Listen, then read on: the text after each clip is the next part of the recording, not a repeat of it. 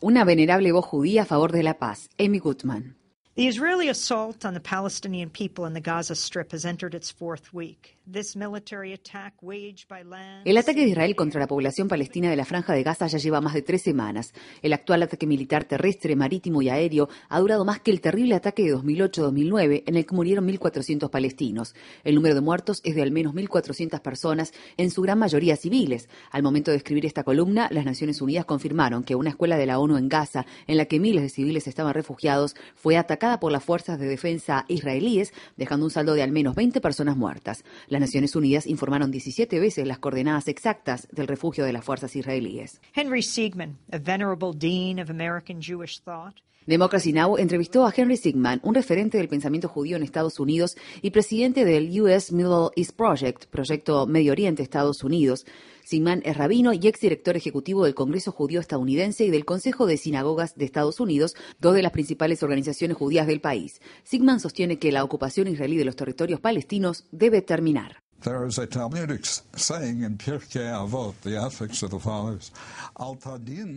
Hay un dicho talmúdico en la ética de los padres que sostiene, no juzgues a tu prójimo hasta no haber estado en su lugar.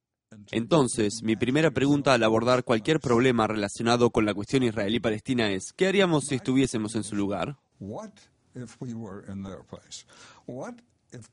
¿Qué sucedería si la situación se revirtiera y la población judía fuera sitiada o se le dijera, les damos menos de un 2% de Palestina? Ahora compórtense, nada de resistencia y permítanos encargarnos del resto.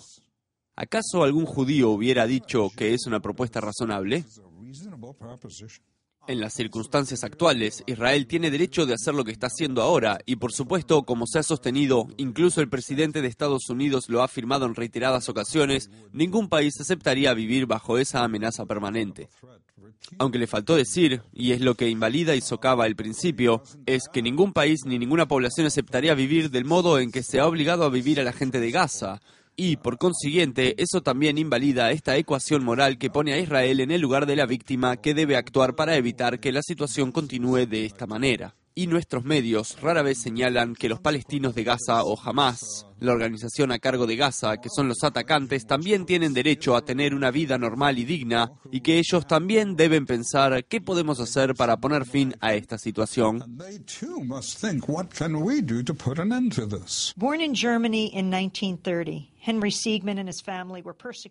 Henry Sigman nació en Alemania en 1930. Él y su familia fueron perseguidos por los nazis.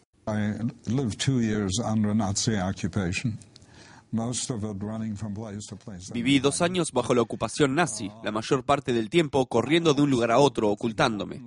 Siempre pensé que la lección más importante del holocausto no es que existe el mal, que hay personas malvadas en el mundo que pueden hacer las cosas más crueles e inimaginables. Ese no fue el principal aprendizaje del holocausto. El gran aprendizaje del holocausto es que la gente de bien, cultivada, que generalmente consideraríamos buenas personas, puede permitir que ese mal se imponga. La población alemana, que no eran monstruos, permitió que la maquinaria nazi hiciera lo que hizo.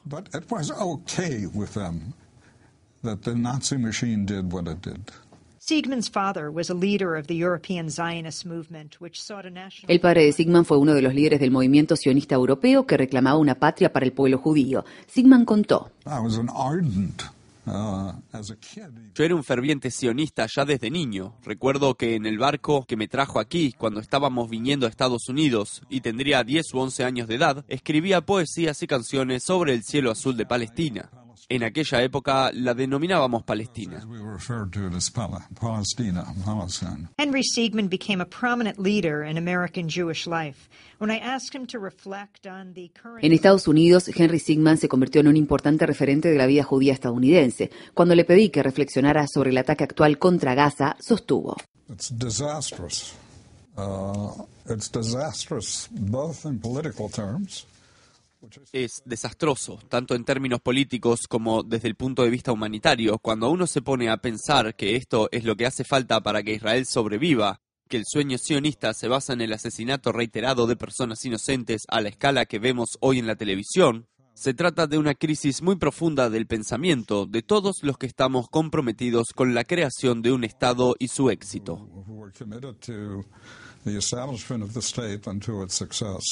I asked Henry Siegman to watch a clip from CBS's Face the Nation. The show's host, Bob Schieffer, recently... Le pedí a Sigman que mirara un fragmento del programa Face the Nation de la cadena CBS. El presentador, Bob Schiffer, finalizó recientemente el programa con el siguiente comentario. En Medio Oriente, el pueblo palestino se encuentra bajo el control de un grupo terrorista que se ha embarcado en una estrategia para que sus propios niños sean asesinados para lograr compasión por su causa. Esta estrategia probablemente esté funcionando, o al menos en algunas partes. La semana pasada encontré una cita de hace muchos años de Golda Meir, una de las primeras líderes de Israel, que bien podría haber sido pronunciada ayer. Podemos perdonar a los árabes por matar a nuestros hijos, afirmó, pero jamás podremos perdonarlos por obligarnos a matar a sus hijos. Sigman dijo que había visto el programa y respondió.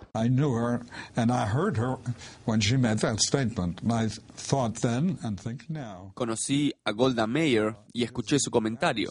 En aquel entonces pensé, y ahora también pienso, que es una declaración terriblemente hipócrita. Esta declaración la realizó la misma mujer que dijo, los palestinos, no existen los palestinos, yo soy palestina. Si no quieres matar a los palestinos, si te provoca tanto dolor, no debes matarlos. Puedes darles sus derechos y puedes poner fin a la ocupación. Y culpas a los palestinos de la ocupación y del asesinato de inocentes del que estamos siendo testigos en este momento en Gaza.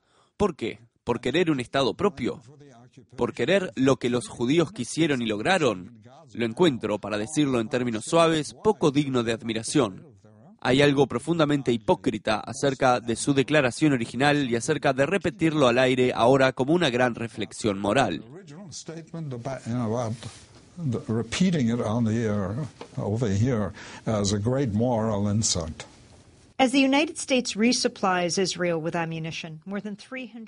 Mientras Estados Unidos continúa suministrando armas a Israel, más de 250 niños han muerto en Gaza. En lugar de darle armas, Estados Unidos y el resto del mundo deberían presionar a Israel para que ponga fin a la matanza.